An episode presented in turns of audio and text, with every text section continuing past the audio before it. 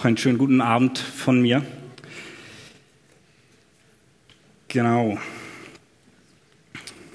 Wir machen heute mit unserer Predigtreihe weiter im Hebräerbrief.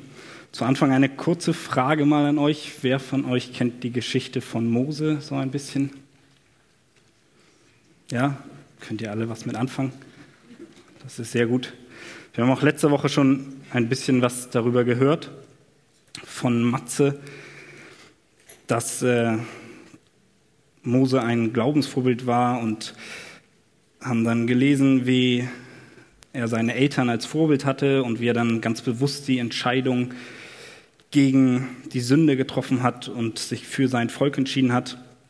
Matze hatte da so die Kernaussage oder sein Leitsatz war, durch den Glauben, den Gott dir geschenkt hat, kannst du die Realität sehen, darum schaue auf Jesus.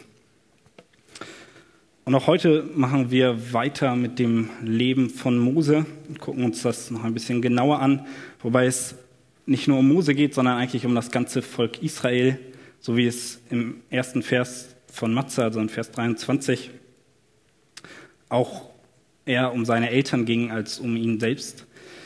Genau, deswegen lasst uns doch zusammen Hebräer 11 aufschlagen und wir sind jetzt bei den Versen 28 und 29. Und bevor ich das lese und ihr sucht, bete ich noch kurz. Vater, ich danke dir für diesen Abend. Ich danke, dass wir, danke dir, dass wir die Möglichkeit haben, uns hier zu versammeln und ja, dir einfach die Ehre zu bringen. Und ich bitte dich, dass du uns heute Abend einfach offene Herzen schenkst für dein Wort, dass wir einfach auf deine Stimme hören. Und ich bitte dich, dass du mich benutzt als dein Sprachrohr und dass du ja einfach heute Herzen veränderst und wir mehr so werden wie du. Amen. Lasst uns Hebräer 11, 28 und 29 lesen.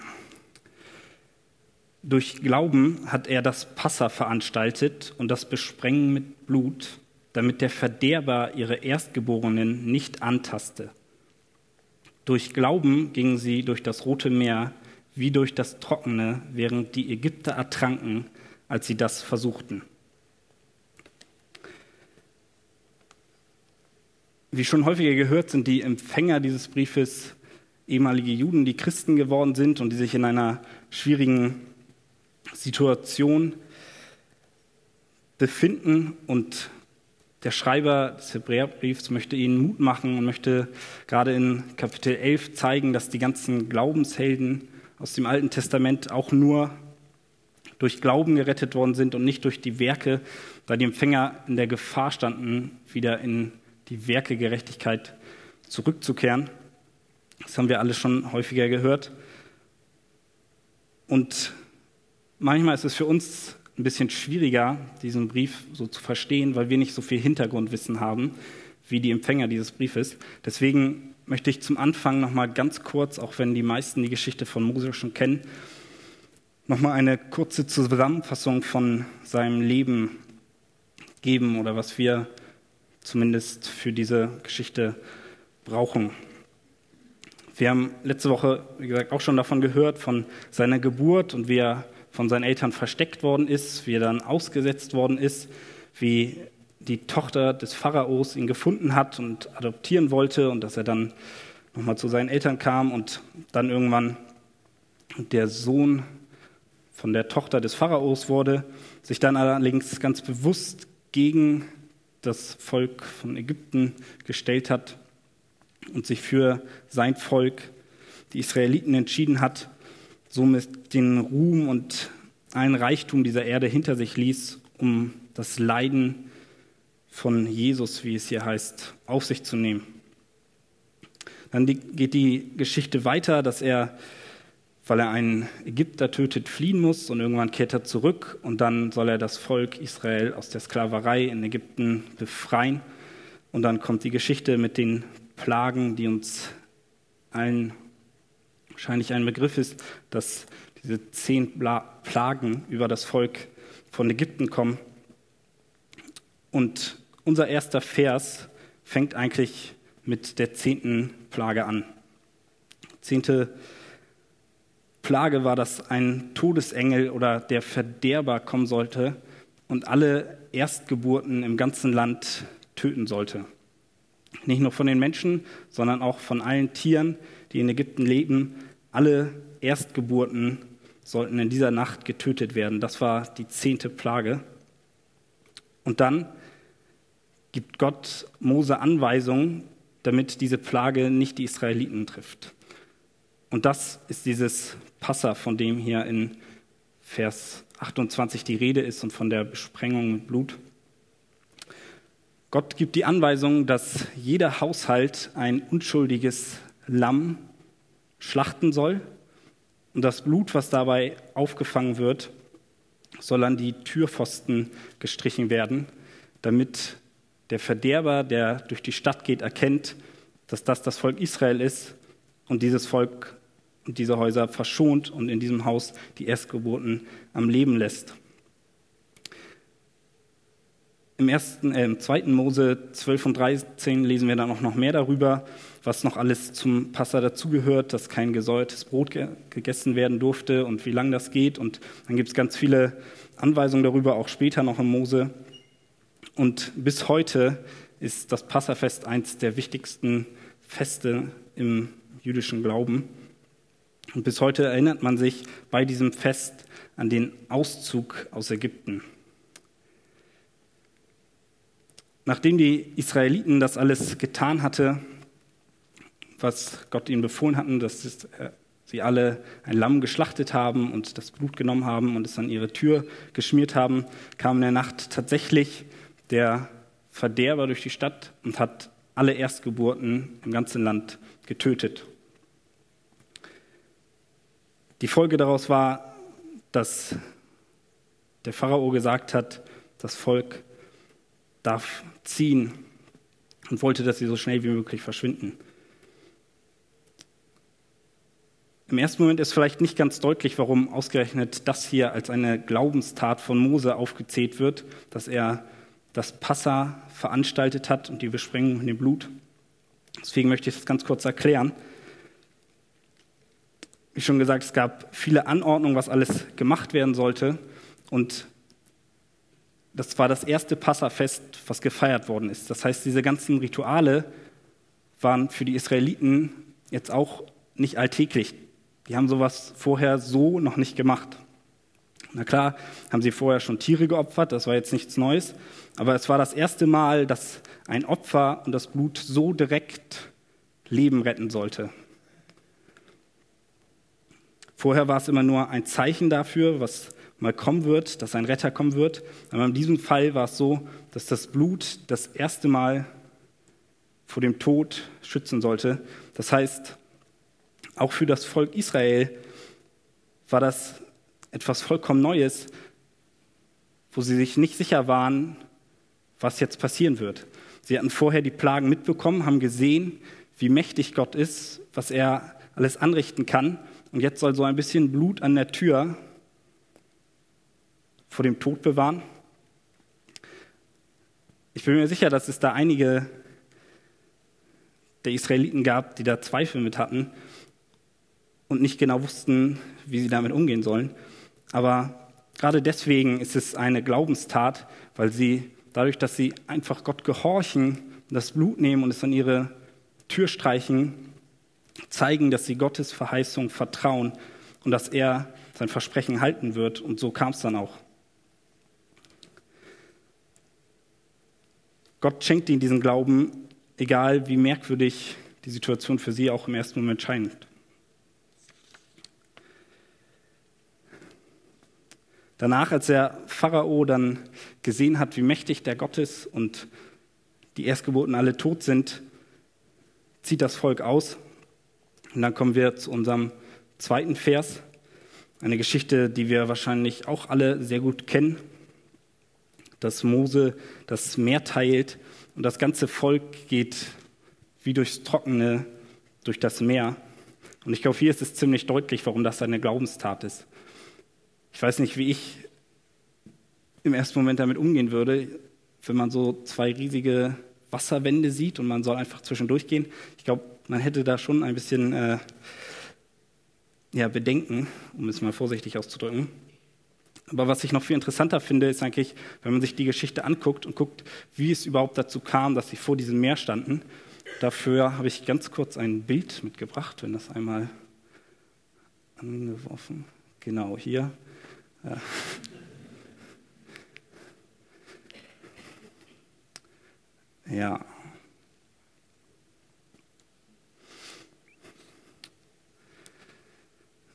Auf jeden Fall, so viel kann ich schon mal verraten, ist das ein Bild von einer Karte, wo man so ungefähr sieht, ja, da ist es doch genau, wie die Flucht oder der Auszug aus Ägypten damals aussah. Und eigentlich möchte ich nur eine Stelle ranzoomen, und zwar den Anfang dieser Flucht, wenn das einmal möglich ist, sonst sieht man das auch so. So ein bisschen das, was da so links ist. Ja, noch ein bisschen höher. Geht das? Ja, sehr gut, das reicht schon. Genau. Wir sehen hier links startet die Route, da wo Ramses ist. Man weiß, die Fragezeichen dahinter bedeuten, dass man nicht genau weiß, wo diese Orte waren. Aber man sieht da oben diese Linie, die so hoch geht, die braune. Das wäre, du kannst es sonst auch so lassen, ist vielleicht, ja, genau, sehr gut. Genau. Da sieht man einmal dieses Weg zum Land der Philister am Mittelmeer oben längs. Und das wäre eigentlich der schnellste Weg, wie man in das verheißene Land kommen würde. Das wäre der direkte Weg. Und dann sehen wir die rote Linie, wie Gott sie geführt hat. Und gerade den Anfang sieht man, dass das so eine Kurve ist, dass sie eigentlich am Meer vorbei sind und dann nochmal zurückgehen und auf einmal vor dem Meer stehen.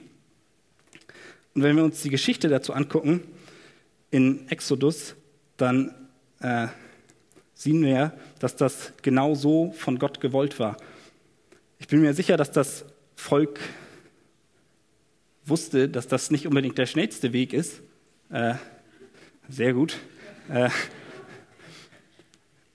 aber trotzdem folgen sie einfach Gott nach. Gott führte sie da hinaus. Deswegen lasst uns einmal die Geschichte in Exodus angucken. Zweiter Mose ist das und zwar Kapitel 13.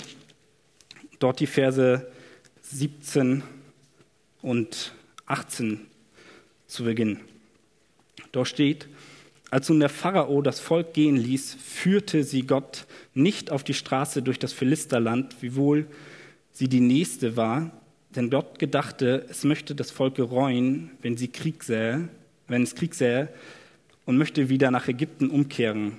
Darum führte Gott das Volk den Umweg durch die Wüste am Schilfmeer und die Kinder Israels zogen gerüstet aus Ägypten. Da sehen wir das erste Mal, dass es Gottes Plan war, dass das Volk einen Umweg geht, weil er sein Volk schützen möchte. Nicht, weil er möchte, dass sie äh, die Zeit in der Wüste auch voll kriegen und äh, deswegen lang genug unterwegs sind, sondern er hat einen Plan damit. Und auch äh, dann in 14, 1 bis 4 oder 1 bis 3 ist das. Und der Herr redete mit Mose und sprach, sage den Kindern Israels, dass sie sich herumwenden und sich vor Pi Harirot zwischen Migdol und dem Meer lagern, gerade gegenüber von Baal von lagert euch am Meer, äh, denn der Pharao wird euch von den Kindern Israels sagen, siehe, sie sind im Land verirrt und die Wüste hat sie eingeschlossen. Und ich will sein Herz verstocken, dass es ihnen nachjage und will mich am Pharao und an seiner ganzen Macht verherrlichen. Und die Ägypter sollen erfahren, dass ich der Herr bin. Und sie machten es so. Auch hier sehen wir, dass es Gottes Wille ist, dass sie, wie wir davon gesehen haben, nochmal zurückgehen, sich herumwenden sollen damit der Pharao denkt, sie haben sich verlaufen und ihn nachjagt, weil Gott sich verherrlichen will. Er will zeigen, dass er mächtiger ist als der Pharao. Und dann weiter in den Versen 12 bis 18 lese ich mal. Da ist es dann so, dass sie vor dem Meer stehen und sehen, dass die Ägypter hinter ihnen sind. Das ist das, was in der Zwischenzeit passiert. Und das Volk sagt zu Mose, haben wir dich nicht in Ägypten, haben wir nicht schon in Ägypten gesagt, lass ab von uns, dass wir den Ägyptern dienen, denn es wäre uns ja besser, den Ägyptern zu dienen, als in der Wüste zu sterben. Mose sprach zum Volk, fürchtet euch nicht, tretet hin und seht, was für ein Heil der Herr heute an euch tun wird. Denn diese Ägypter, die ihr heute seht, sollt ihr nimmermehr sehen, ewiglich. Der Herr wird für euch streiten und ihr sollt stille sein. Der Herr sprach zu Mose, was schreist du zu mir? Sage den Kindern Israels, dass sie ziehen. Du aber hebe deinen Stab auf, strecke deine Hände über das Meer und zerteile es, dass die Kinder Israels mitten durch das Meer auf dem Trockenen gehen. Ich aber, siehe, ich will das Herz der Ägypter verstocken, dass sie ihnen nachlaufen dann will ich mich verherrlichen am Pharao und an seiner ganzen Macht, an seinen Wagen und an seinen Reitern. Und die Ägypter sollen erfahren, dass ich der Herr bin, wenn ich mich am Pharao, an seinen Wagen und an seinen Reitern verherrliche. Wir sehen, dass das Volk zuerst, als sie an dieser Stelle ankommen, anfangen zu meckern. Sie klagen Mose an und klagen Gott an aber Mose beruhigt sie und sagt, sie sollen auf Gott vertrauen. Er ist fest davon überzeugt, dass, dass Gott ein Wunder tun wird. Und so kommt es dann auch. Und sie gehen hindurch und alle Ägypter, die hinterher laufen, durch die Fluten ertrinken. Und Gott verherrlicht sich, so wie es sein Plan war. Ich finde, dieser Gehorsam, dass sie wissen, sie sind nicht auf dem schnellsten Weg, aber sie gehen Gott trotzdem einfach hinterher, auch wenn sie nochmal umkehren und wieder zurückgehen, was im ersten Moment sinnlos erscheint, das ist eine wirkliche Glaubenstat, die ein, durch ein großartiges Wunder nur quasi das i-Tüpfelchen bekommt, diese bekannte Geschichte, dass sie hindurchziehen.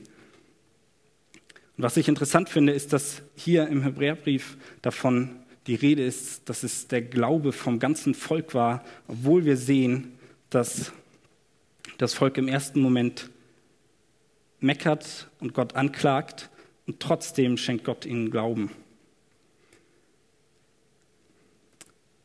Das war jetzt eine Menge Hintergrundwissen, nochmal die Geschichte so ein bisschen aufzufrischen, aber das alles brauchen wir, um diese zwei Verse besser zu verstehen. Und die Frage, die wir uns jetzt stellen, ist, warum schreibt der Schreiber das den Empfängern dieses Briefes? Oder auch, was können wir daraus mitnehmen? Was bedeutet das für uns? Ich glaube, dass diese zwei Verse und das dazugehörige Hintergrundwissen, was ich gerade so ein bisschen versucht habe aufzufrischen, eigentlich unser Leben als Christen komplett zusammenfassen. Wenn wir uns angucken, wo das Volk startet. Das Volk ist in der Sklaverei in Ägypten, es wird unterdrückt. Und genau das ist eigentlich der Grundzustand, in dem wir uns alle erstmal befinden. Von Geburt an sind wir Sklaven der Sünde so wie es in Johannes 8, Vers 34 von Jesus gesagt wird. Das können wir sonst kurz lesen. Johannes 8, 34. Jesus sagt, jeder, der die Sünde tut, ist ein Knecht der Sünde.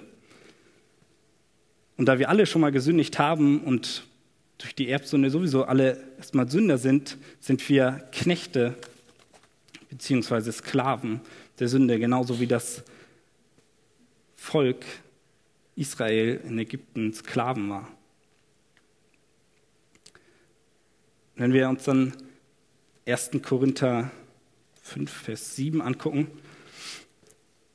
da steht, fegt nun den alten Sauerteig aus, damit ihr ein neuer Teig seid, da ihr ja ungesäuert seid, denn unser Passalam ist ja für uns geschlachtet worden, Christus. Hier zieht Paulus selbst eine Parallele zwischen unserem Leben als Christen und dieser Geschichte. Er zeigt uns, dass Jesus Christus das wahre Passalam ist. Dass auch das Blut damals und die ganze Geschichte nur ein Zeichen darauf ist, dass irgendwann jemand geschlachtet wird, dessen Blut wirklich ewiges Leben schenkt und der Tod keine Macht mehr hat, so wie hier durch das Blut, was an die Pfosten der Türen gestrichen wird, der Tod in diesen Häusern keine Macht hat.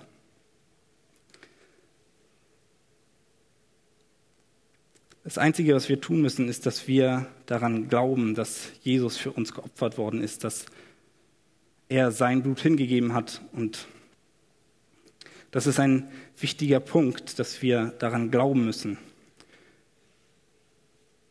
Zu erklären, was ich damit meine, ist, dass es damals nicht gereicht hätte, hätte nur Mose ein Lamm geschlachtet oder hätten die ganzen, das ganze Volk jeweils das Lamm geschlachtet und das Blut aber nicht an ihre Türpfosten gestrichen, dann wäre der Verderber gekommen und hätte ihre Erstgeborenen getötet. Und so ist es auch heute, wenn wir es nur zur Kenntnis nehmen und sagen, ja, ich glaube schon, irgendwie hat da mal jemand gelebt, der hieß Jesus und der hatte viel Einfluss und der ist dann irgendwann gestorben. Es ist irgendeine tolle historische Persönlichkeit.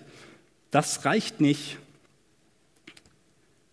für deine Errettung, sondern nur der Glaube daran, dass, dass du verloren bist und dass nur sein Blut dich frei macht und dich vor dem Tod bewahrt, macht dich auch frei. Deswegen möchte ich uns ermutigen, dass wir überprüfen, ob wir das Blut an unsere Türpfosten gestrichen haben, um mal bildlich zu reden. Oder ob wir das nur als so ein historisches Ereignis sehen.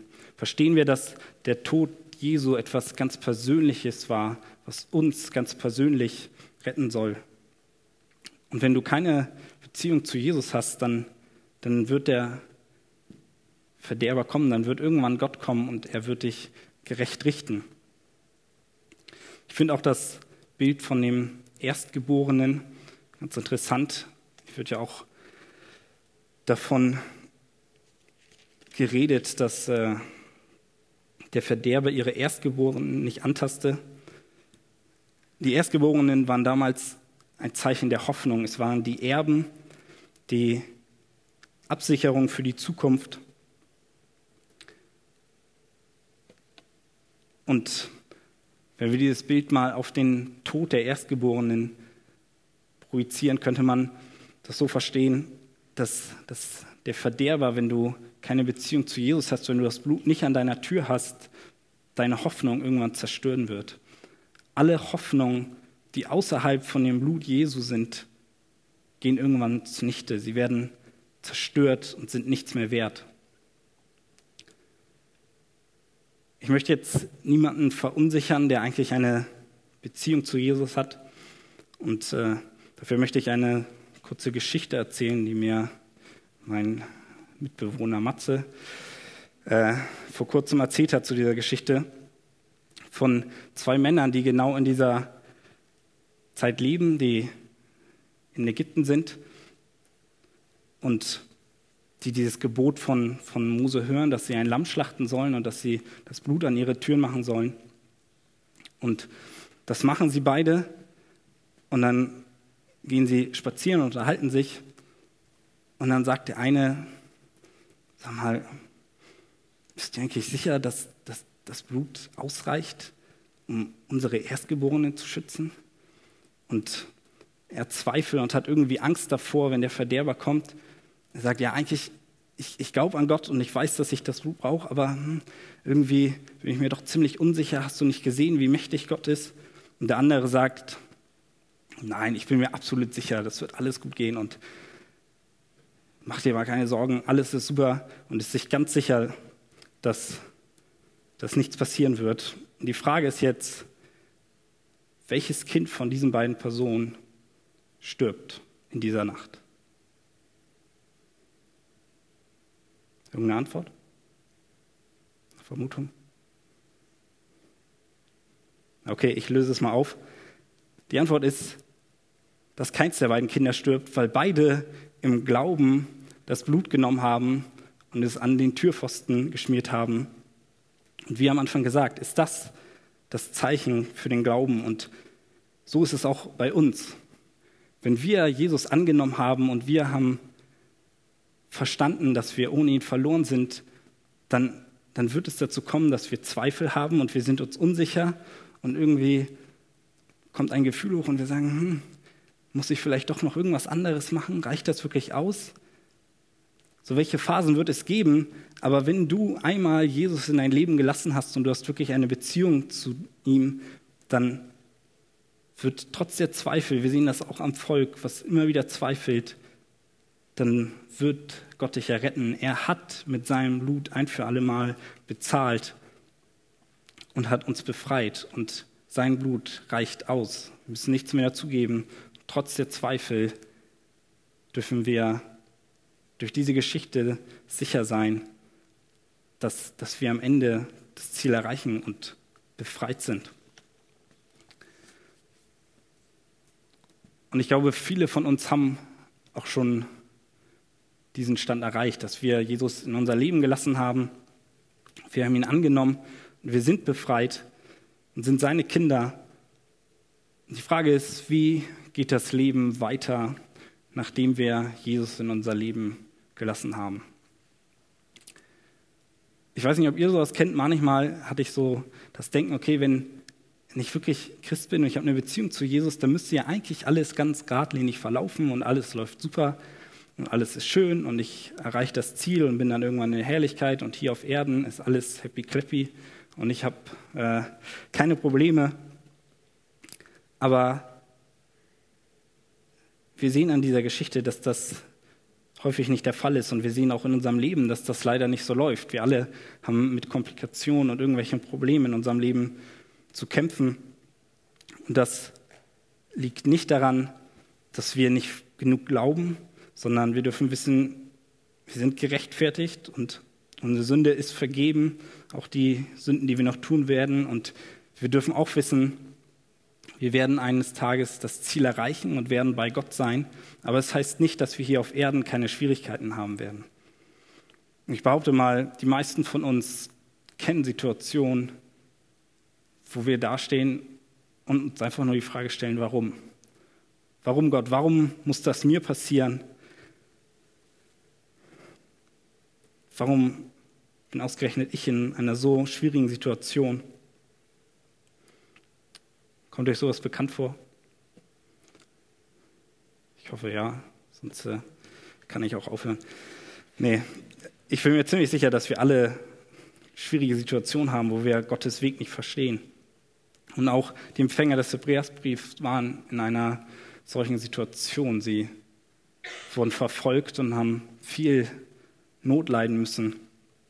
Und deswegen ist es ermutigend, wenn wir uns diese Geschichte nochmal genauer angucken und in Exodus 13, Vers 17, 18, die ich am Anfang gelesen habe, wo wir ganz klar hören, dass Gott ganz bewusst sagt, dass das Volk einen Umweg gehen soll. Und nicht, weil er den richtigen Weg nicht kennt, sondern Gottes Blick ist viel weiter. Er guckt in die Zukunft und er sieht, wenn sie jetzt durch das Land der Philister gehen, dann sehen sie Krieg und das würde dazu führen, dass sie Zweifel bekommen und umkehren. Und das möchte er nicht. Er will sein Volk bewahren, will nicht, dass sie den Krieg sehen, will nicht, dass sie Zweifel bekommen und deswegen führt er sie auf diesen Umweg. Und bei uns ist es nicht viel anders. Ich kenne das sehr gut, dass ich mir manchmal denke, eigentlich weiß ich, wie der richtige Weg ist. Und äh, ich denke, dass ich den besseren Weg kenne und den schnellsten Weg und denke, ja, hier ist doch das Ziel. Warum, Gott, müssen wir jetzt so umständlich gehen? Das äh, macht doch irgendwie alles keinen Sinn. Und dabei vergesse ich, dass, dass Gottes Sicht viel weiter ist und dass er einen viel besseren Plan hat. Und vielleicht kennt ihr das auch, ihr geht eigentlich im Alltag mit Gott und ihr denkt, ihr seid voll dabei und ihr seid ein Licht für eure Mitmenschen, ihr macht die stille Zeit. ihr folgt Jesus mit ganzem Herzen und plötzlich passiert irgendwas in eurem Leben, was euch komplett aus der Bahn wirft und ihr versteht einfach nicht, warum. So ähnlich könnte es bei dem Volk gewesen sein, als sie auf einmal die, den Befehl von Gott bekommen, dass sie umkehren sollen. Und dann kehren sie um und folgen Gott nach und denkt, okay, gut, wir, also das war übrigens, um das vielleicht nochmal deutlich zu machen, mit Gott nachfolgen. Gott ist selber als eine, am Tag als eine Wolke vorhin hinausgegangen und in der Nacht als eine Feuersäule. Das heißt, sie sind einfach hinterhergegangen, haben darauf vertraut, okay, wir gehen Gott hinterher und dann wird schon alles gut gehen. So wie wir, wenn wir denken, dass wir eigentlich mit unserem ganzen Leben Jesus nachfolgen. Und plötzlich sind sie in einer Situation, wo es scheinbar keinen Ausweg mehr gibt. Vor ihnen ist das Meer und hinter ihnen kommen die Ägypter. Und wie reagiert das Volk in diesem Moment? Es klagt Gott an. Vielleicht genauso wie du Gott anklagst. Vielleicht bist du genau in einer Situation gerade. Hinter dir sind die Ägypter und vor dir ist das Meer. Es gibt scheinbar keinen Ausweg. Vielleicht verfolgt dich irgendwas aus deiner Vergangenheit, irgendwas holt dich ein und vor dir liegt ein Meer voller Herausforderungen. Und das alles, obwohl du doch scheinbar mit Gott gegangen bist, wo du ihm nachgefolgt hast, bist du auf einmal in so einer Situation und verstehst es einfach nicht.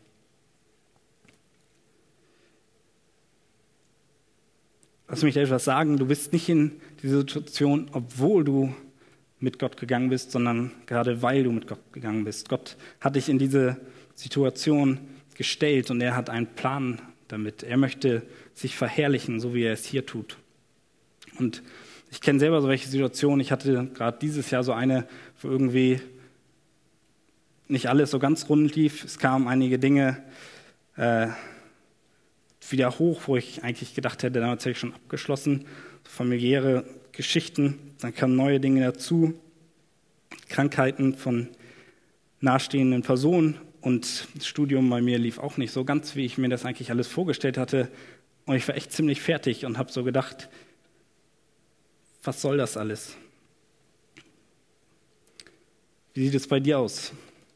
Du vielleicht gerade auch ganz aktuell mit irgendwelchen Krankheiten, mit Depressionen, irgendwelchen Problemen, Zukunftsängste, Geldsorgen oder vielleicht auch irgendeine Sünde, die dich einfach immer wieder verfolgt und runterzieht und du stehst da und denkst, was soll das, wo soll das hinführen und siehst einfach keinen Ausweg. Vielleicht wirst du auch aufgrund deines Glaubens verachtet und extrem gesprochen verfolgt, so wie hier das Volk. Du wirst in die Enge getrieben, wirst gemobbt. Ich weiß nicht, wie es in eurem Leben aussieht, aber wenn wir mit Gott gehen, dann, dann werden wir immer wieder in so welche Situationen kommen und er wird uns in so welche Situationen führen. Die Frage ist, wie gehst du damit um? Reagierst du so wie das Volk und fängst an, Gott anzuklagen, regst dich darüber auf, dass er den Weg nicht richtig kennt, dass du einen viel besseren Plan hättest? Oder hörst du auf das, was Mose zuruft in 2. Mose 14, 13, wo er sagt, fürchte dich nicht, trete hin und siehe, was für ein Heil der Herr heute an dir tun wird.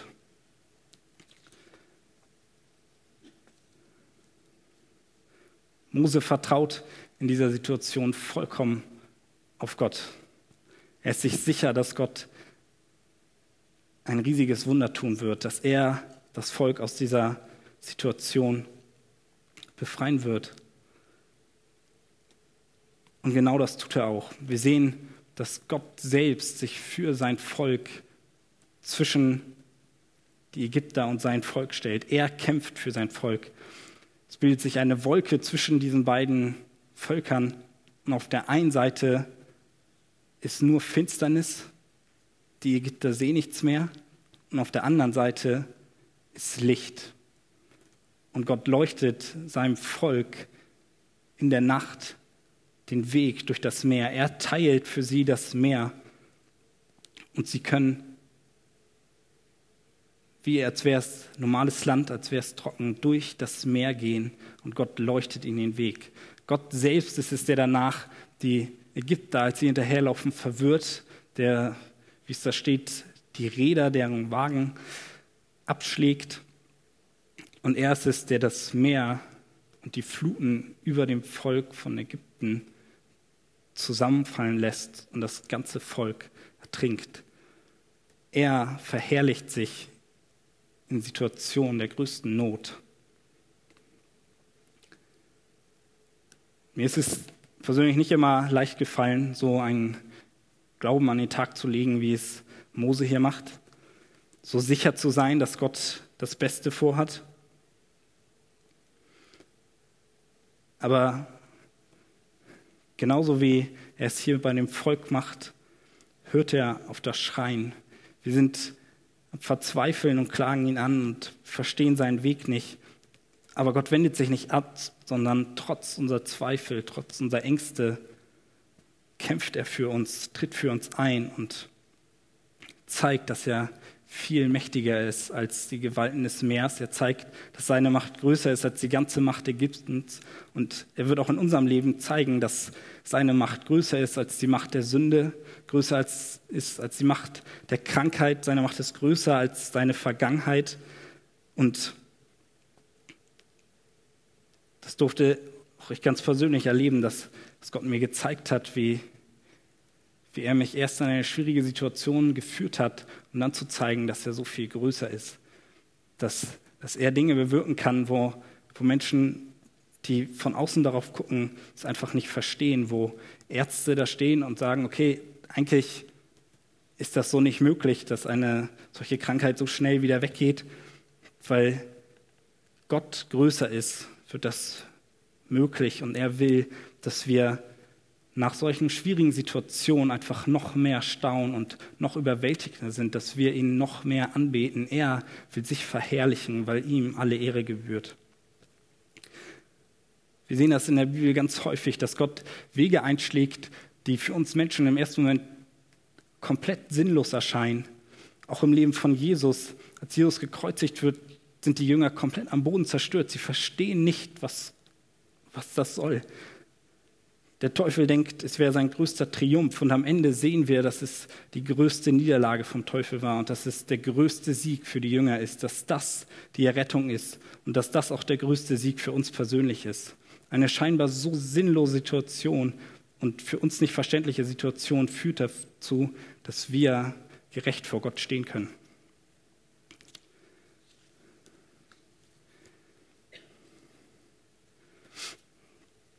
Kann sein, dass Gott nicht immer dann eingreift, wenn, wenn du es für richtig hältst.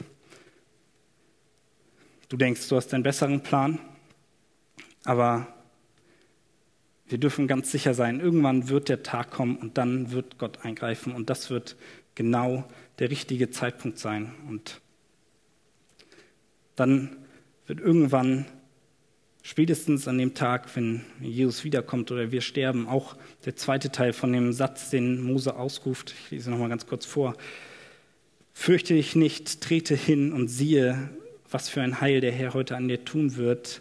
Und dann, denn diese Ägypter, die du heute siehst, sollst du nimmermehr sehen, ewiglich. Wenn Jesus wiederkommt, dann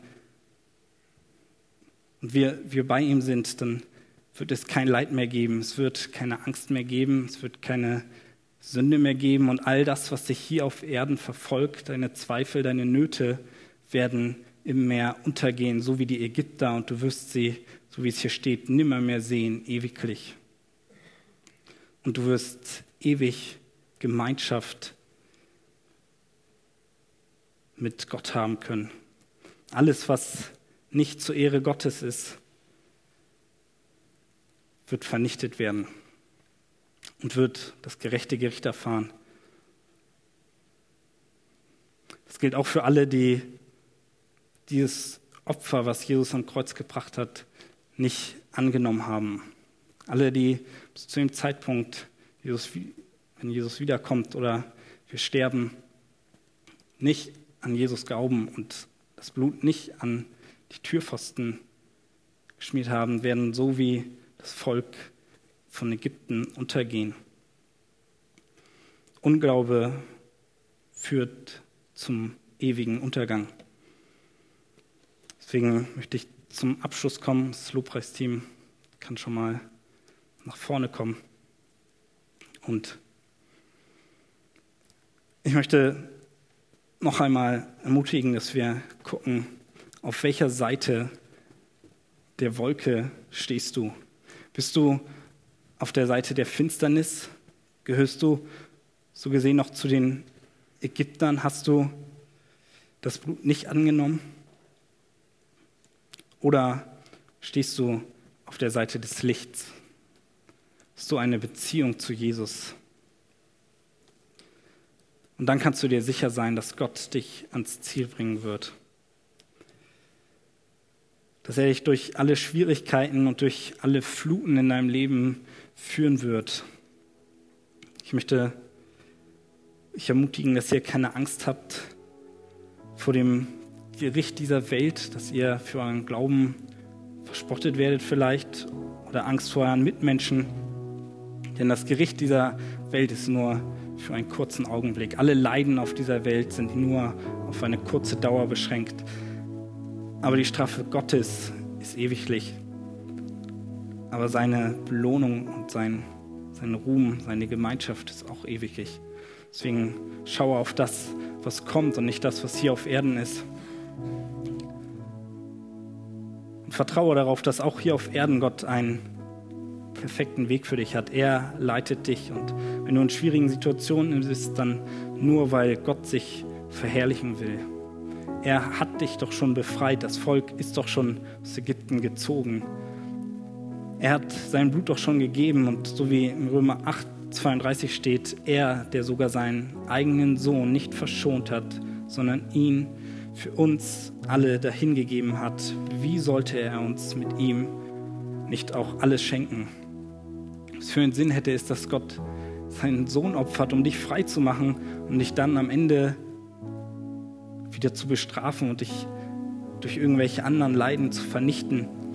Das würde keinen Sinn machen. Wir sind durch das Blut schon frei. Wir sind schon aus Ägypten gezogen, so wie das Volk. Und ich bin mir sicher, es kommen noch weitere Schwierigkeiten in deinem Leben, in meinem Leben. Wir sehen auch in der Geschichte vom Volk Israel, dass sie immer wieder in schwierige Situationen kommen, dass sie immer wieder zweifeln, obwohl sie schon so viel mit Gott erlebt haben. Genauso wie wir eigentlich sehen, was Gott alles schon in unserem Leben getan hat und trotzdem zweifeln wir noch. Aber am Ende dürfen wir wissen, werden wir das Ziel erreichen. Wir werden im verheißenen Land, wir werden im Himmel ankommen, so wie das Volk Israel. Gott hat seinen Sohn für dich geopfert, damit du Hoffnung in jeder Situation haben kannst und du am Ende das Ziel erreichst, den Himmel und seine Gegenwart. Denn das ist das Ziel der Befreiung. Amen.